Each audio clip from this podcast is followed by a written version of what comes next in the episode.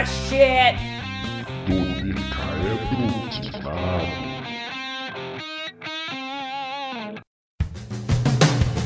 Bom dia, boa tarde, boa noite. Sejam muito bem-vindos ao primeiro Dodecaedro Quinado. Aqui quem fala é Thiago Superman de Bigode P e eu estou acompanhado de. Joreg, eu só digo que o que está quebrado não pode ser quebrado de novo. E eu sou o Glênio, tô aqui empolgadíssimo para falar dessa belíssima obra cinematográfica, ou não, e é o filme da Liga da Justiça e a prometida versão do Snyder Cut, do então chamado visionário diretor Zack Snyder. Ainda chamam ele de visionário, inclusive? Não tenho tanta certeza, mas podemos procurar no Google depois. É. É. Bom, antes, né, dar uma introdução aqui sobre o podcast do Decaedro Quinado. É um podcast feito por nerds, para nerds, com a proposta de ser uma conversa franca, como aquela que você tem com seus amigos numa mesa de bar, na sala de casa ou no seu canal favorito do Discord. Iremos falar de games, filmes, séries, HQ, RPG e tudo mais que envolva a cultura geek em geral. Nesse primeiro episódio, como o Glênio já comentou, nós vamos fazer algo que todo nerd adora: especular sobre algo que ainda nem saiu. Vamos falar do polêmico Snyder Cut, a versão do filme da Liga da Justiça encabeçada pelo diretor Zack Snyder e que será lançada pelo serviço de on-demand HBO Max em 2021.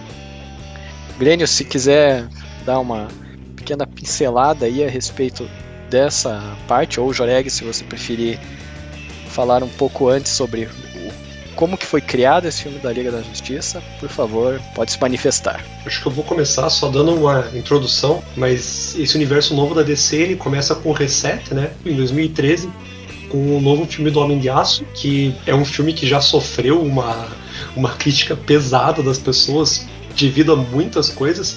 Aí em seguida nós temos o Batman vs Superman, que também não teve uma melhora, mas pelo menos em versão de crítica, né? E a gente vem então com Mulher Maravilha, que é um filme que as pessoas amaram, basicamente. Eu realmente ainda não vi, muito por receio do filme ainda. Mas todo mundo que me fala diz, cara, é um bom filme. E nós vamos falar hoje, inicialmente, do Liga da Justiça, que o Glenn já vai explicar porquê, mas o Zack Snyder ele começa fazendo a, a direção do filme e acaba tendo que sair dessa direção. E isso que gerou, ou não, né, o filme que a gente tem. Cara, na época uh, tava tudo certo para esse filme ser é, comandado pelo Zack Snyder. Uh, era um desenvolvimento natural, inclusive. A ideia toda era que fosse comandado pelo Zack Snyder. E fazia muito sentido por causa dos filmes anteriores do, uh, do Super-Homem e etc. Porém, uh, na época da, das gravações, o Zack Snyder passou por uma tragédia familiar e ele acabou se afastando. Uh, existem alguns boatos de que, na verdade, ele já tinha, inclusive, sido de fato demitido ou afastado da, das filmagens, mas até onde eu sei não é nenhuma confirmação nesse sentido, é apenas uma especulação e eu tô fazendo o meu maior papel de fofoqueiro aqui. Então é uma coisa que a gente não tem como confirmar. Mas a verdade é que ele foi afastado e depois que ele foi afastado, uh, chamaram uma pessoa muito popular no, no meio nerd para entrar nessa gravação, que é o Joss Whedon. E o Joss Whedon, ele tem um, grande histórico uh, com super-heróis e nerdices em geral, então a gente pode uh, lembrar de vários filmes dos Vingadores, quadrinhos, Firefly, que é uma das minhas séries favoritas até hoje, que é cultuada por muitos nerds ao redor do mundo. E inclusive um outro filme que ele estava envolvido e me surpreendeu quando eu estava pesquisando para esse podcast, que é o Toy Story. E uh, a gente tem uma um conflito bastante grande entre o universo dos, da, da DC, dos filmes, que era um universo bastante uh, sombrio, uma coisa pretensamente mais densa, e que faz sentido bastante com esses filmes do Super-Homem, que faz sentido com a, a noção do Batman. E daí a gente tem o Joss Whedon entrando com uma perspectiva completamente diferente.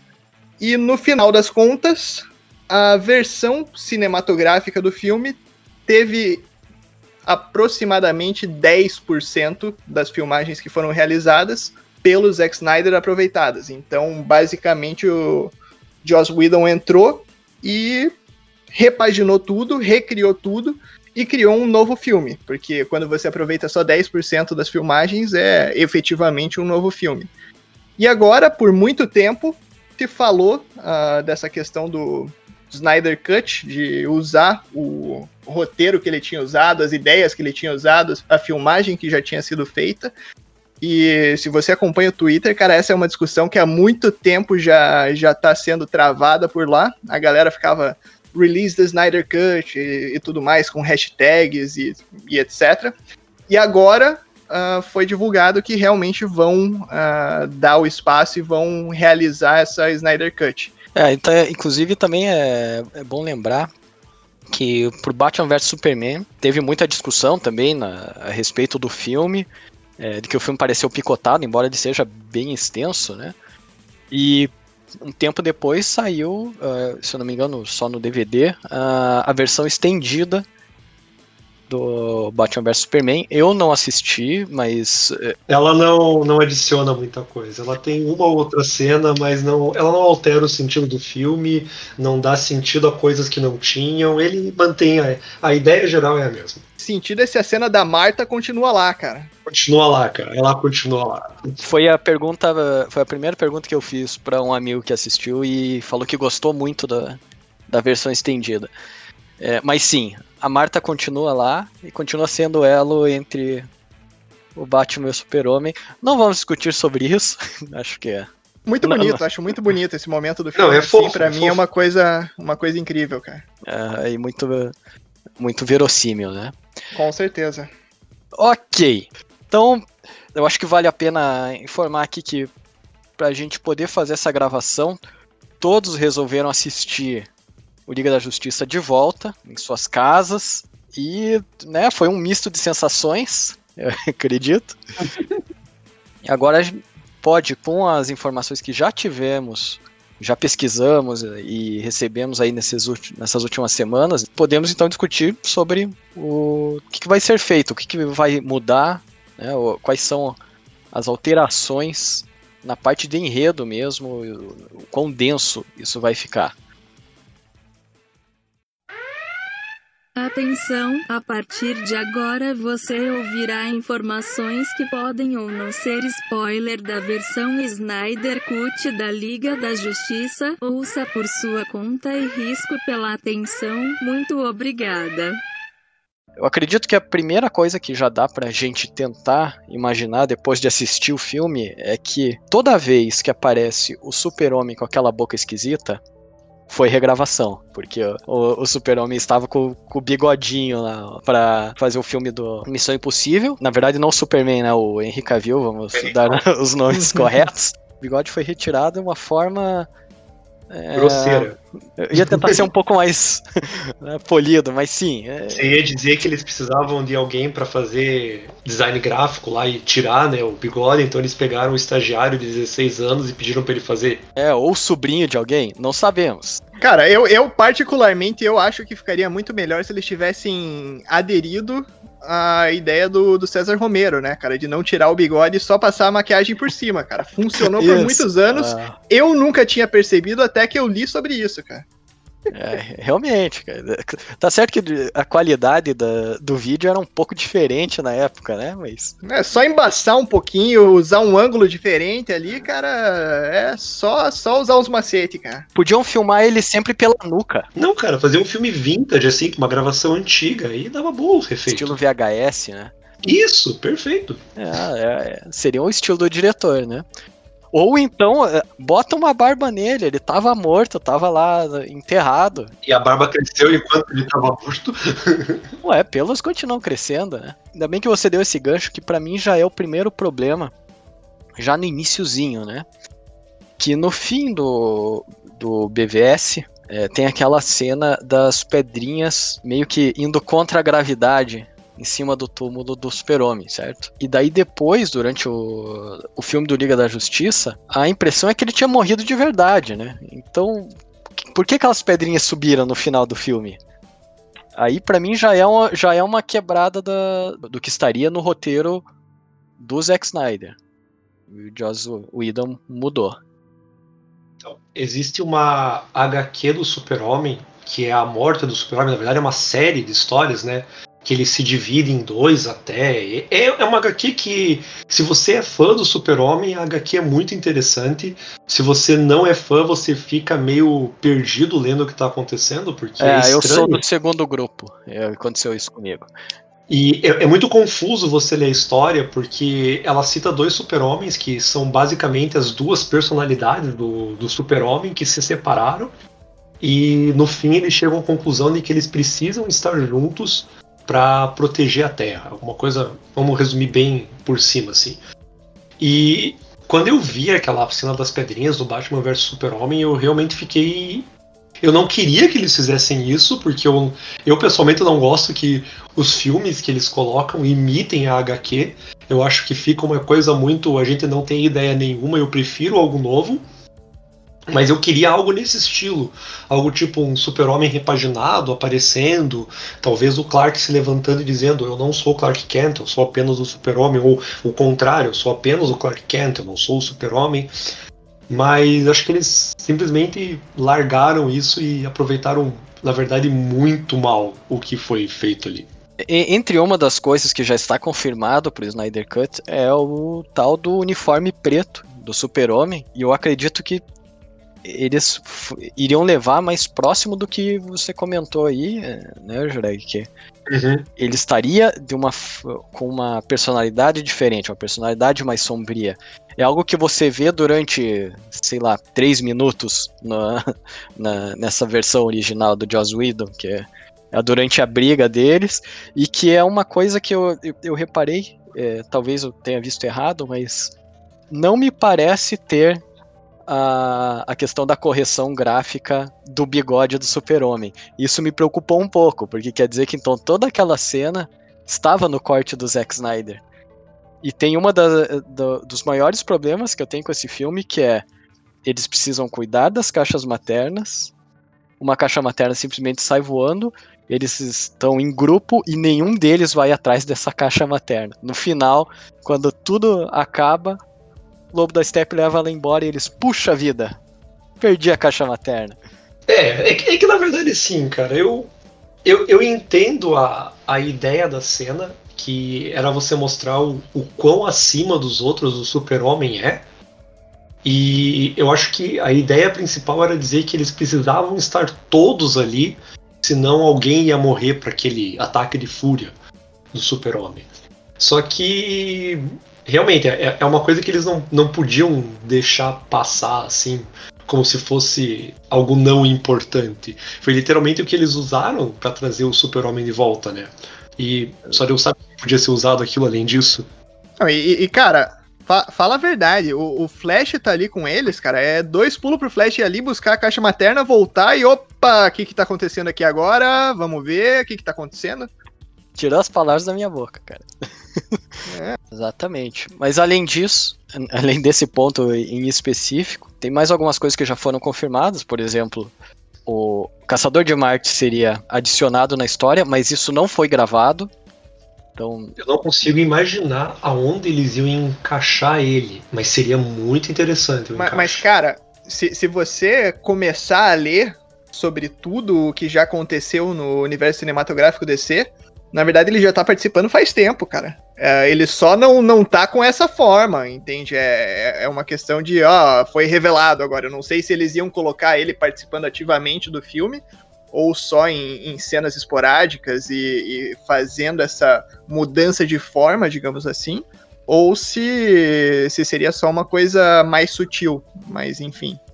É, o, o, o que foi dito é que ele seria o, o general Swanwick, que está desde o do Homem de Aço, né? Aparecendo. E a, a cena não foi gravada.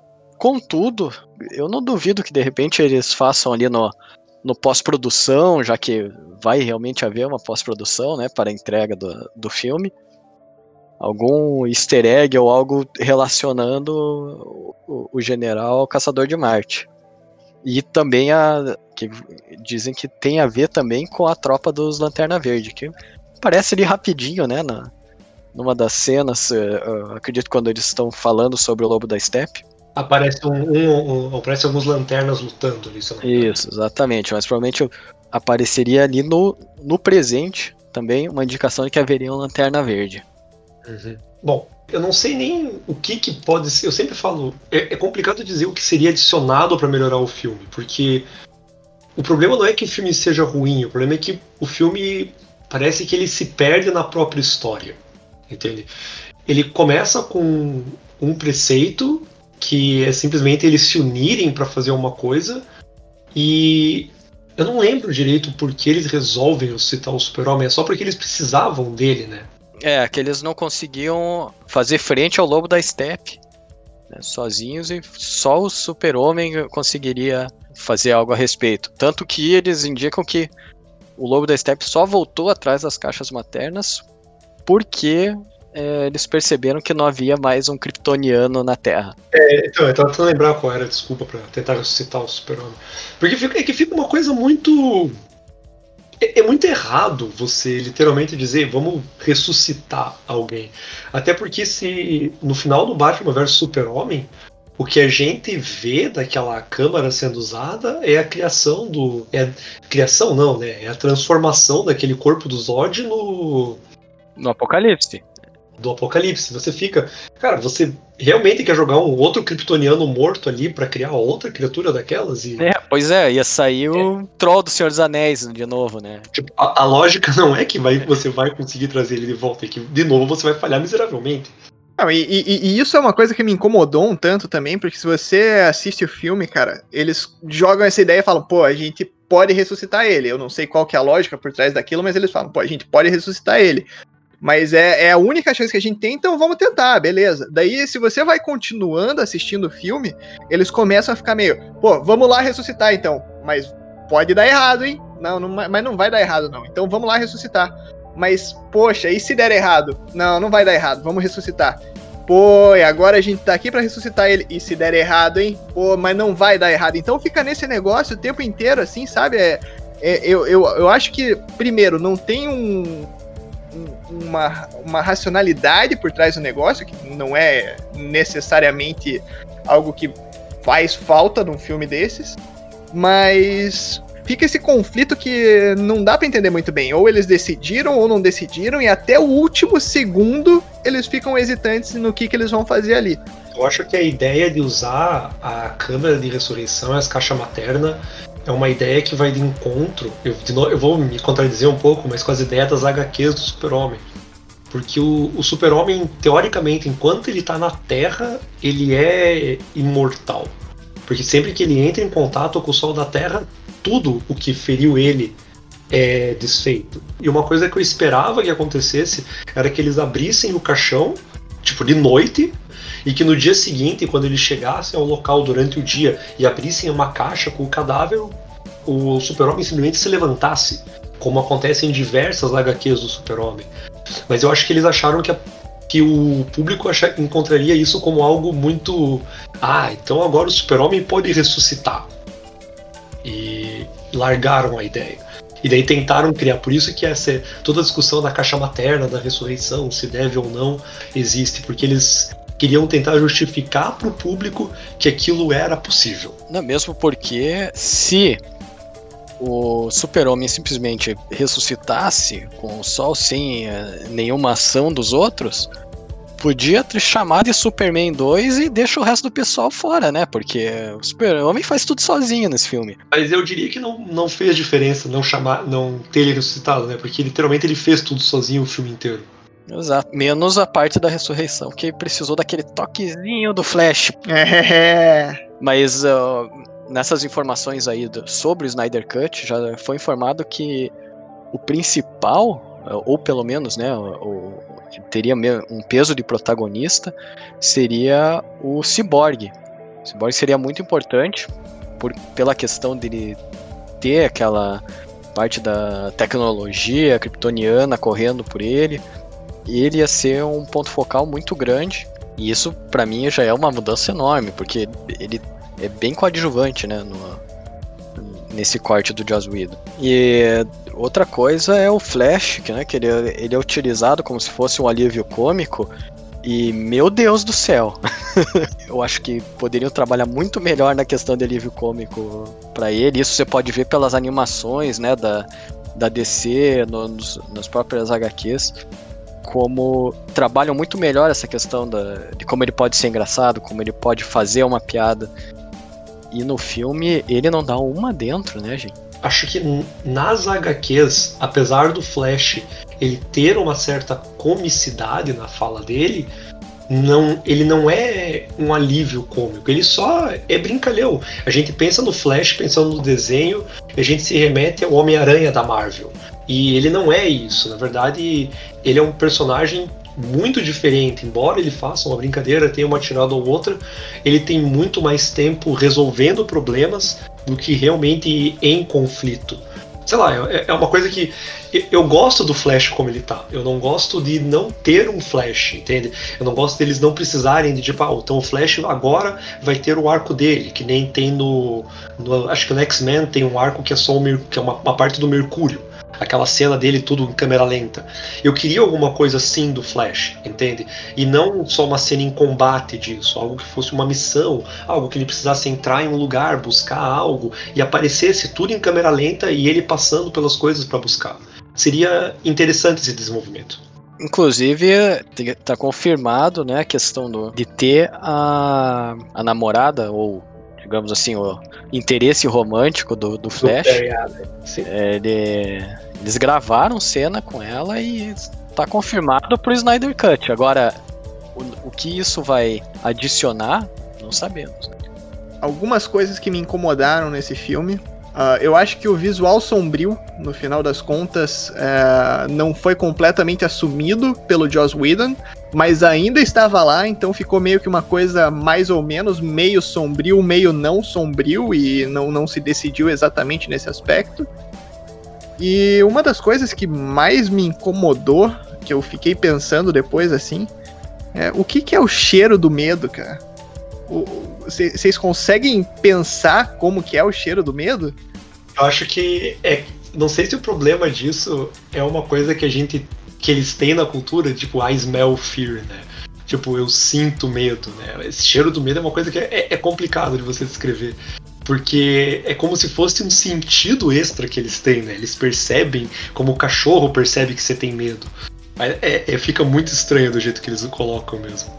É, e inclusive também isso é para ser modificado, né, na, na, no Snyder Cut, porque quem acaba com o Lobo da Steppe acaba sendo os próprios parademônios, porque o Lobo da Steppe está com medo, né? Isso. E e já está confirmado que, na verdade, no Snyder Cut ele vai acabar na porrada mesmo, né? Vão ser os heróis dando porrada no Lobo da Steppe. O que eu, particularmente, acho mais legal. Outra coisa que me incomodou um pouco nesse filme foi a questão dos vilões. Uh, a gente teve, por talvez 5 ou 10 minutos, o Super-Homem como um dos vilões, uh, atacando o resto da liga e etc. E eu acho que foi uma coisa muito sem sentido. Eu entendo de onde veio, eu entendo qual foi a intenção, mas para mim não, não, não foi legal, não, não funcionou no esquema do filme. E o outro vilão, que foi o Lobo da Steppe, que também não é um vilão de um naipe suficiente para sustentar um filme desses. Então eu, eu me pergunto, em relação ao Snyder Cut, que já falaram que o vilão principal pode ser o Darkseid.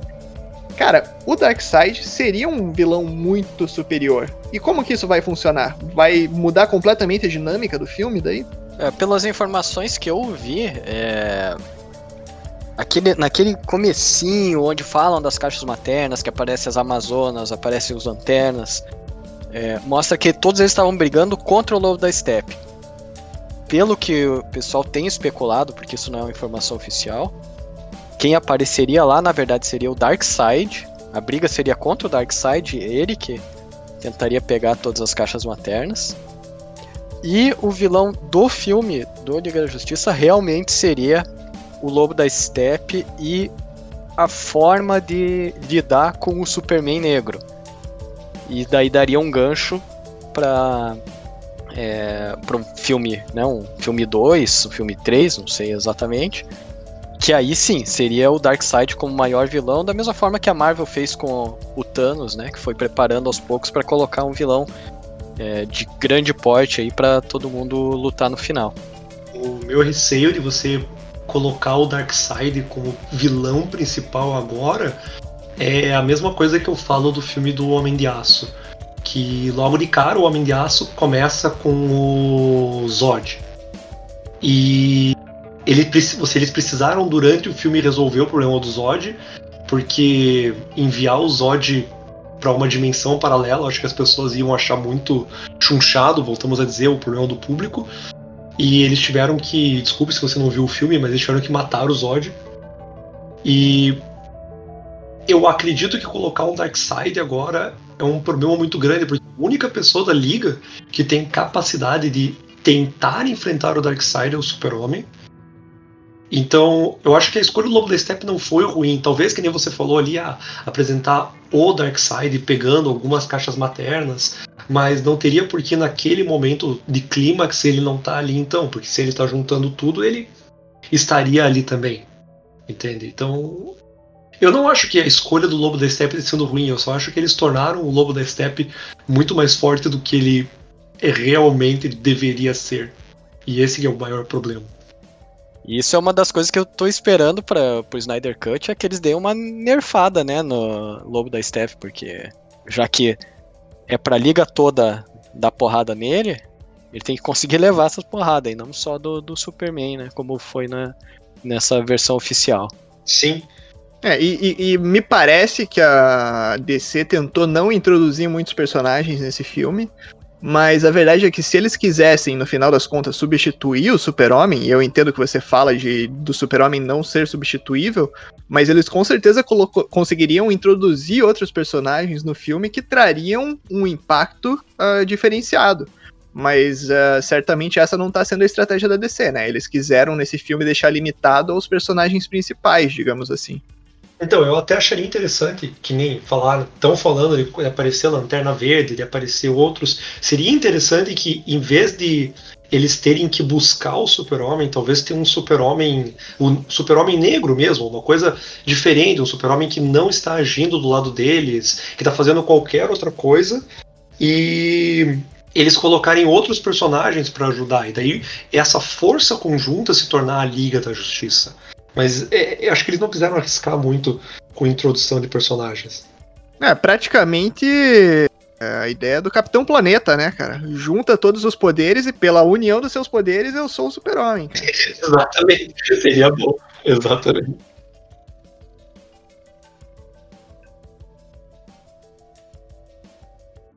Então, como eu falei no início, que nerd gosta de especular vamos falar a respeito do que a gente espera desse Snyder Cut. Pode começar, Gwen. Olha, para o Snyder Cut, eu espero um filme com os selos visionário diretor Zack Snyder.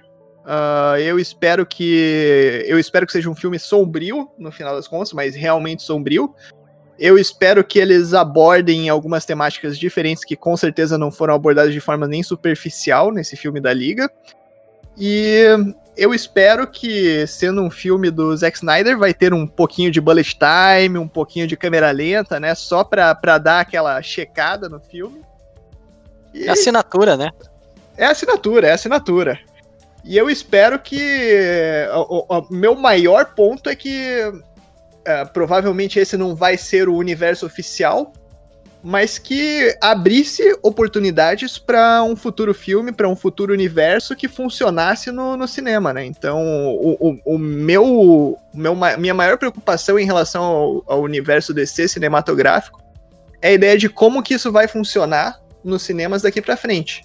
A versão do Joss Whedon teve um final que foi interessante. Não exatamente pelo final do filme, mas pela cena pós-créditos, que, que foi com, com o Lex Luthor, uh, do Jesse Eisenberg, e, e o Exterminador, que era o Joe Manganiello. Mas eu, eu, eu acho que essa noção de ter uma, uma legião do mal, ou uma, uma noção de ter uma organização do, dos vilões, seria algo muito interessante. Então vamos ver como que o Snyder Cut vai dar uma continuidade para o universo e se ele vai fechar a obra em si mesmo, ou seja, se o Snyder Cut vai terminar em si mesmo, ou se ele vai deixar essa, é, é, é, essa abertura para um futuro filme e para uma futura para um futuro universo cinematográfico da DC. E daí eu quero ver como que a DC vai reagir a isso, né? Eu espero uma coisa, acho que é meio parecido com o que eu espero, mas na verdade eu não sei se o tom ficou ruim, mas eu acho que o que eu gostaria muito que fosse arrumado é realmente esses problemas de plot em que eles precisaram do Superman e daí depois que pegaram o super trunfo eles ganharam porque era impossível eles perderem. Talvez até aproveitar aquele super-homem que a gente tem no Novo 52, que é um super-homem mais fraco e mais próximo dos outros personagens da liga, ou os outros mais fortes, e que eles tivessem mais tempo para que num futuro filme que a gente tem, a gente tem o Flash aí que vai sair, a gente tem Mulher Maravilha, a gente tem Aquaman que vai sair, para que nesses filmes o não seja aquela discussão de e será que tudo isso que está acontecendo realmente é necessário, né? Porque teoricamente se eu colocar um filme do Flash, ele poderia facilmente ser resolvido o problema pelo Super-Homem. E a onisciência que ele tem, tudo que ele foi colocado no filme, mostra que só ele é necessário para salvar o mundo e os outros heróis são irrelevantes. Então eu, eu preferia que eles tirassem esse tom do Super-Homem como o Deus Todo-Poderoso, salvador da pátria, né? E colocasse ele como o herói mais forte, mas não necessariamente o único herói mais forte. Algo que eles frisaram muito nesse filme, né? E obviamente que eu vou ser bem chato e dizer que uma coisa que eu gostaria que esse filme permitisse é ter um novo filme do Batman, porque apesar de tudo eu gosto muito do Batman. Mas daí é pessoal. Minha opinião é que, como já está confirmado que não vai haver refilmagem, tanto por questão de dinheiro, né, que a HBO Max está oferecendo, quanto pela questão de coronavírus, eu acredito que eles vão aproveitar o que já tinha, né? É, e só isso. Talvez ali um, fazer um, um fade no final com algum diálogo, alguma coisa. Então, o que eu creio é que vai ter menos super-homem bonzinho, pelo menos o que eu espero, né? Que tenha menos super-homem bonzinho, é, demore né, para ele realmente ir para a briga, ou até, quem sabe, nem colocar ele na briga ainda, como a gente comentou um pouco antes aí, deixa os heróis que a gente tem agora resolverem o problema. Eu espero realmente que tenha mais participação do Cyborg. Eu acho interessante esse arco dele, até pela questão do peso. Se é para ser mais denso, a história dele é muito sofrida, né? Então acho que tem que ter esse peso ali. E eu acredito que a ideia, pelo menos, de, de continuidade, embora já tenham dito que não, não haveria uma continuidade, é que vai realmente levar para esse lado do Darkseid, de Apocalipse, talvez até dar uma namoradinha ali com a questão do Injustice, do, do Super-Homem realmente perdendo a cabeça, para fechar uma trilogia. E a questão dos vilões, né, da Liga da Injustiça, que o Grêmio comentou ali que tem a cena final, eu acho que seria para um segundo arco aí, porque uh, o que me incomodou nessa versão oficial do, do Joss Whedon é que você vê ele sofrendo para lutar contra um bicho extremamente poderoso, né? Que era o Lobo da Steppe. É, só o Super-Homem realmente conseguiu dar um casco nele para o resto do pessoal tentar fazer alguma coisa a respeito. E daí a próxima opção de vilão é o Exterminador, assim, que é o cara que atira muito bem. Então. Mas vai é. que a mãe dele se chama Marta, cara.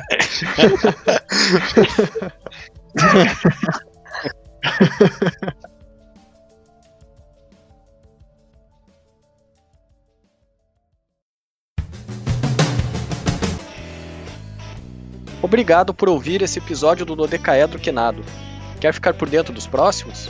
Fique de olho nas nossas redes sociais. Estamos no Twitter como arroba dodecaedroque, no Instagram como arroba dodecaedroquinado e também no Spotify.